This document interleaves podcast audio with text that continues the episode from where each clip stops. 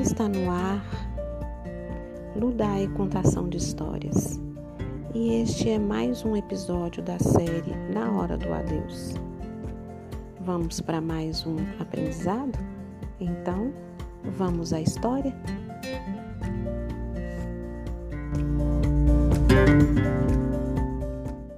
Na Hora do Adeus, pelo espírito Luiz Sérgio. Psicografia Irene Pacheco Machado.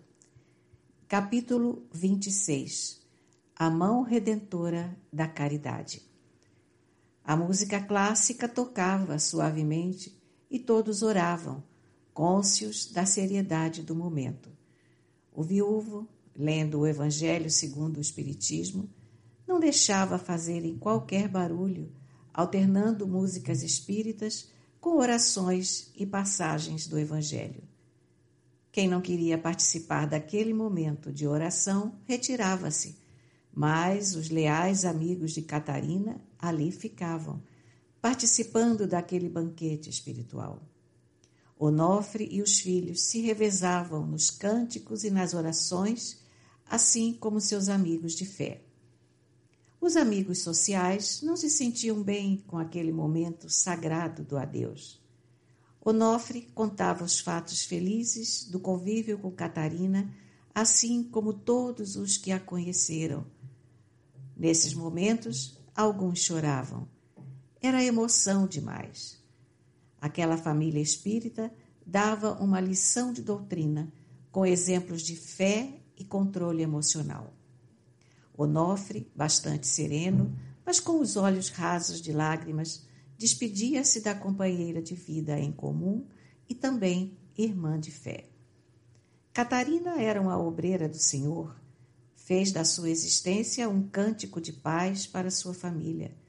Caridosa, ia com seu grupo de abnegados obreiros até os barracos humildes levar auxílio, uma cesta básica, composta de 10 quilos de arroz, 5 quilos de feijão, quatro latas de leite em pó, três pacotes de farinha de mandioca, dois pacotes de farinha de trigo, três latas de doce, sal, maisena, sopas de pacote, sardinha, ovos, carnes e verduras, sabonete, papel higiênico, sabão em barra, sabão em pó, quatro latas de óleo de cozinha, fubá, bolo, biscoitos, macarrão, margarina, aveia, farinha para mingau e outras coisas que nem me lembro. Henrico, quantas pessoas que se dizem espíritas não dão ao pobre nem um ovo, quanto mais uma cesta básica? E o lema da doutrina é: fora da caridade não há salvação. Muitas casas espíritas têm na fachada Deus, Cristo e caridade. E quem não faz caridade e se diz espírita é um falso profeta, pois é comum os avaros dizerem: a mais importante caridade é a moral, uma palavra amiga, o perdão das ofensas. Vivendo no mundo espiritual há alguns anos, podemos dizer que a caridade moral é dever do homem e a material o remédio para curar as iniquidades da alma avara, orgulhosa, egoísta e ainda distante dos exemplos de Jesus. Podem prestar atenção. Todos os que são avessos à caridade, que acham que aqueles que são pobres o são porque não trabalham e negam o auxílio a quem necessita, são os defensores da caridade moral, que, no meu entendimento, é a mais fácil, pois as palavras muitas vezes não saem do coração. Entretanto, o carinho e o amor para com os necessitados, às vezes esquecendo-se de si mesmo, é um farol no caminho de quem o faz. E ali víamos Catarina rodeada de criancinhas para as quais sempre confeccionou enxovais. Quem visse aquele espírito já desligado do corpo físico, com os seus laços bem alojados no perispírito, nem acreditaria que menos de 12 horas haviam decorrido do seu desencarne. As crianças cantavam. Se bem-vinda ao lar de Jesus. onde plantaste rosas de luz. Se bem-vinda, irmã amada, força de fé raciocinada. Se bem-vinda, querida benfeitora, nossa amada irmã protetora. Quando tive frio, vestiste-me, irmã. Nunca deixaste vazio meu café da manhã. Sempre estiveste comigo quando de ti precisava. Deste-me sempre abrigo, dizendo que me amavas. Quantas vezes não tinha nem café, nem feijão, mas sempre vinhas acender meu fogão. Se bem-vinda, querida, filha do nosso Deus. Começas nova vida nesta estação do adeus. Se bem-vinda, se bem-vinda. A vida não finda quando trabalhamos para Deus. O sorriso de tranquilidade que se estampava no rosto de Catarina era a luz da caridade clareando o seu caminho. Se Catarina foi uma grande espírita, sua família era um exemplo de respeito e fé. Muitos de outras capelas ali chegavam para saber o que estava acontecendo, pois aquela estava muito diferente das demais. Ali se encontrava uma família sofrida, mas onde a fé silenciava os lábios e o coração repletos de amor. Lamentava a partida de Catarina, louvando a Deus. Acompanhada dos espíritos que respeitara quando encarnada, aproximou-se do marido e dos filhos e, junto a eles, orava e cantava. A capela estava repleta de amigos e irmãos de ideal. Todavia, na parte espiritual, víamos inúmeros espíritos agradecidos pelo que ela fizera de bom na terra, aqueles que ela abrigara no seu coração, a cujas famílias não só dava alimentos, como também providenciava-lhes remédios e médico. Comentei com Henrico. Como é feliz um ser que, mesmo preso em um corpo físico, tem a consciência liberta através da caridade. O bem que se faz a outrem é um bem que pouco a pouco vai nos retirando as manchas da imperfeição. Catarina, serena e consciente da nova vida, tranquila, pois não se separara da família. Levava a certeza de que seus entes queridos continuariam sua obra. Além de boa mãe, sempre foi um exemplo de leal e fiel espírita. Os filhos, que desde pequenos conheceram Jesus e os espíritos amigos, foram elucidados sobre o valor da vida espiritual. Viviam no mundo físico, mas não eram escravos dele. O repartir do pão era sagrado, pois foi Jesus quem isso nos ensinou. Pena que o pão de Deus foi transformado em uma hóstia simplesmente mas aqueles que estudam o Evangelho sabem que a partir da hóstia e a sua colocação na boca dos fiéis simboliza a prática da caridade. Que qualquer um, por mais pobre que seja, tem alguma coisa para dar a quem precisa. O pão pertence a Deus, e ai daquele que deixá-lo apodrecer e mofar dos seus armários esquecidos de que ali, bem perto, há alguém com fome. Aquele adeus era um cântico de louvor à doutrina espírita. Catarina era uma trabalhadora da seara de Jesus. Voltava à pátria mãe, deixando o exemplo de uma espírita atuante e verdadeira. Henrico, fico tão triste quando ouço maridos, filhos e amigos dizerem: que falsa espírita! Você nem parece espírita. O espírita é mais que um homem encarnado. Ele é o representante dos espíritos na Terra. Na Hora do Adeus, pelo Espírito Luiz Sérgio, psicografia Irene Pacheco Machado.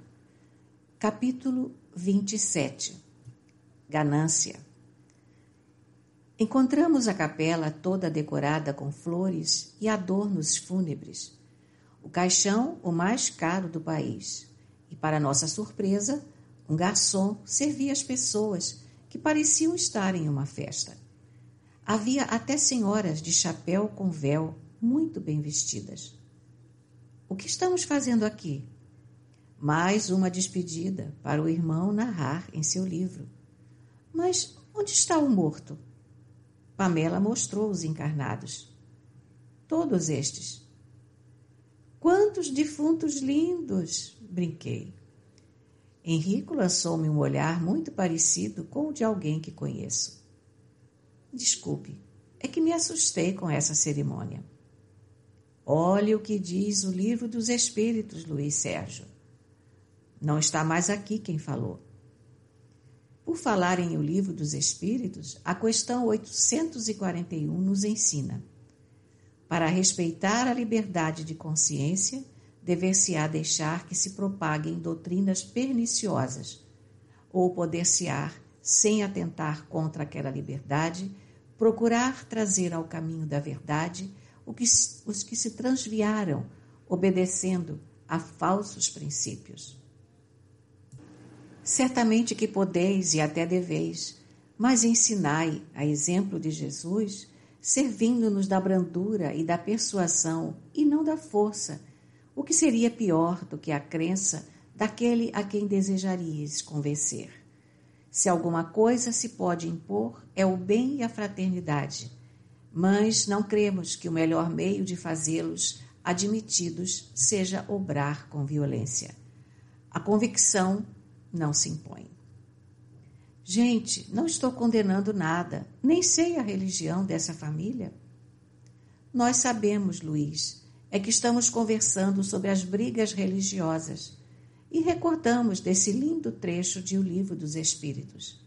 Recordemos também a questão 842, que é um puxão de orelha naqueles donos da verdade, mas que vem não só atacando as outras religiões, como os próprios confrades. Henrico foi se aproximando da mesa, onde um senhor de seus cinquenta anos descansava o seu corpo físico.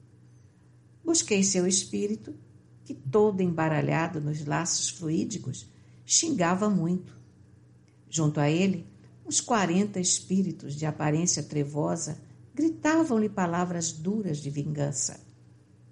Eric esforçava-se para sair de junto do corpo físico, mas o ódio dos seus inimigos era tanto que ele cada vez se embaraçava mais. Junto àqueles trevosos, uma figura angelical tentava ajudá-lo. Quem é Henrico? Sua filha, que desencarnou aos 12 anos. Nós podemos ajudá-lo? Como, Luiz, se ele é o dono da sua consciência? Que fez Eric? Dono de uma imensa fortuna, sempre lesou seus operários e algumas vezes os levou ao suicídio. Era implacável com os pobres, chegava mesmo a ter-lhes horror. Tinha psicose por limpeza. Nenhum operário podia aproximar-se dele. Temia contagiar-se. Existe gente assim? E como, Luiz Sérgio? Temos encontrado pessoas que sentem pavor do humilde, do pobre, tratam-nos como se fossem portadores de doenças contagiosas, não sabendo que o orgulhoso é que carrega no coração a lepra do egoísmo. A festa estava sendo regada a champanhe e os mais finos canapés e salgadinhos eram servidos. A esposa de Eric, toda de negro, recebia os pêsames como se estivesse em uma recepção. Enquanto isso, Eric estava sendo vampirizado por suas vítimas. Coitado, falou Pamela. E aqui ainda tem poucos. Depois é que vai ser terrível. Ele tem mais inimigos? Se tem, exclamou Plácido. Passou a vida só prejudicando os outros. Acumulou uma fortuna incontável mas olhe o seu fim, igual ao de todos os mortais. Ninguém traz roupas, obras de arte, cartão de crédito, fortuna, nem a carteira de identidade traz. Por que brigar tanto em prol da fortuna? Alguns técnicos, com dificuldade, separaram Eric do corpo carnal, mas ninguém conseguia retirá-lo dos verdugos. E o seu mentor, onde está? Eric jamais respeitou o seu mentor, Luiz. Ele era só ele e ninguém mais. Até quando irá sofrer? Só depende dele. Quando os verdugos lhe batiam, ele gritava e partia para cima deles, dizendo as piores palavras, o que os enfurecia ainda mais. Henrico, não existe um meio de ajudá-lo? Luiz, logo Eric será socorrido, mas o umbral o espera, não tem como se livrar dele. Em toda a sua existência, Eric gozou de sua fortuna, mas na hora de beneficiar um operário, lutava para prejudicá-lo. Ele ganhou de Deus a fortuna para dar emprego aos pobres, mas fez dela uma arma contra si mesmo. Mas Henrico, ele não sabia. Como não, Luiz? Todos os que vêm à terra em tarefa de contato com o povo são elucidados sobre a responsabilidade dos deveres e dos exemplos. Mas ao aqui chegarem, iniciam a fuga das responsabilidades. Eric sempre foi terrível. Mesmo com as suas babás, não tinha sequer um pouco de carinho. Elas eram sempre maltratadas por ele. Que diabinho, falei. Não, Eric não é um diabinho. É um homem que não escolheu o caminho que nos leva à perfeição o caminho do Cristo. Ele tinha religião, tinha como muitos têm, apenas nos lábios. É por isso, Luiz, que não podemos atacar esta ou aquela religião, pois todas são dignas. Apenas os homens são falhos nas suas atitudes. Ainda olhamos Eric lutando com seus verdugos, enquanto a capela, lindamente decorada, era um salão de festa. Comecei a sorrir. Pamela indagou: Por que o sorriso? Como seria bom se algum desses materialistas pudessem ver o que está acontecendo ao Eric. Já pensou nos gritos e nas correrias? Henrico não pôde deixar de sorrir. Tem razão, Luiz. Deus é tão sábio que não deu vidência a todos os encarnados. Mas não seria melhor? Não. O homem tem de lutar para ser bom e buscar Deus, não por medo, sim por amor. A dignidade é uma conquista própria. Nós nunca seremos dignos porque alguém assim o deseja, mas porque nós o desejamos. Eric tinha tudo para ser feliz. Se ele tivesse tirado uma parte somente do seu império e dado conforto aos seus empregados, tudo seria diferente. Mas muitos homens julgam que a riqueza lhes pertence não sabendo que tudo é empréstimo de Deus. O homem só possui a consciência, o banco onde deposita iniquidades ou valores. Um corpo bem vestido, a fama da sociedade ali presente, mas por detrás da morte, um espírito sofrendo muito. Assim é a vida. Notei uma irmã um pouco gordinha que não parava de comer. Tive de me conter para não lhe pregar uma peça. Mas confesso que gostaria que, quando ela fosse pegar um canapé, nós a fizéssemos sumir. Acho que ela nem iria precisar de spa nem de regime. Só o susto iria livrá-la de alguns quilinhos. Luiz, Luiz, vamos ao trabalho, chamou-me Henrico com um sorriso. Mas nem ajudamos Eric. Não temos condição. E depois você só está narrando o que acontece nas capelas. Dali fomos para outra cidade, onde um pai tinha assassinado o próprio filho.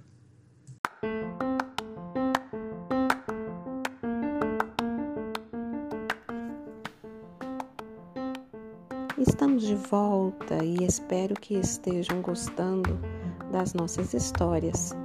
Nossos amigos explicaram muito bem esta história. Então, não deixe de nos seguir para estar aprendendo mais sobre Na Hora do Adeus ou Na Hora da Morte. Até amanhã com mais, mais um episódio Na Hora do Adeus. Fique com Deus.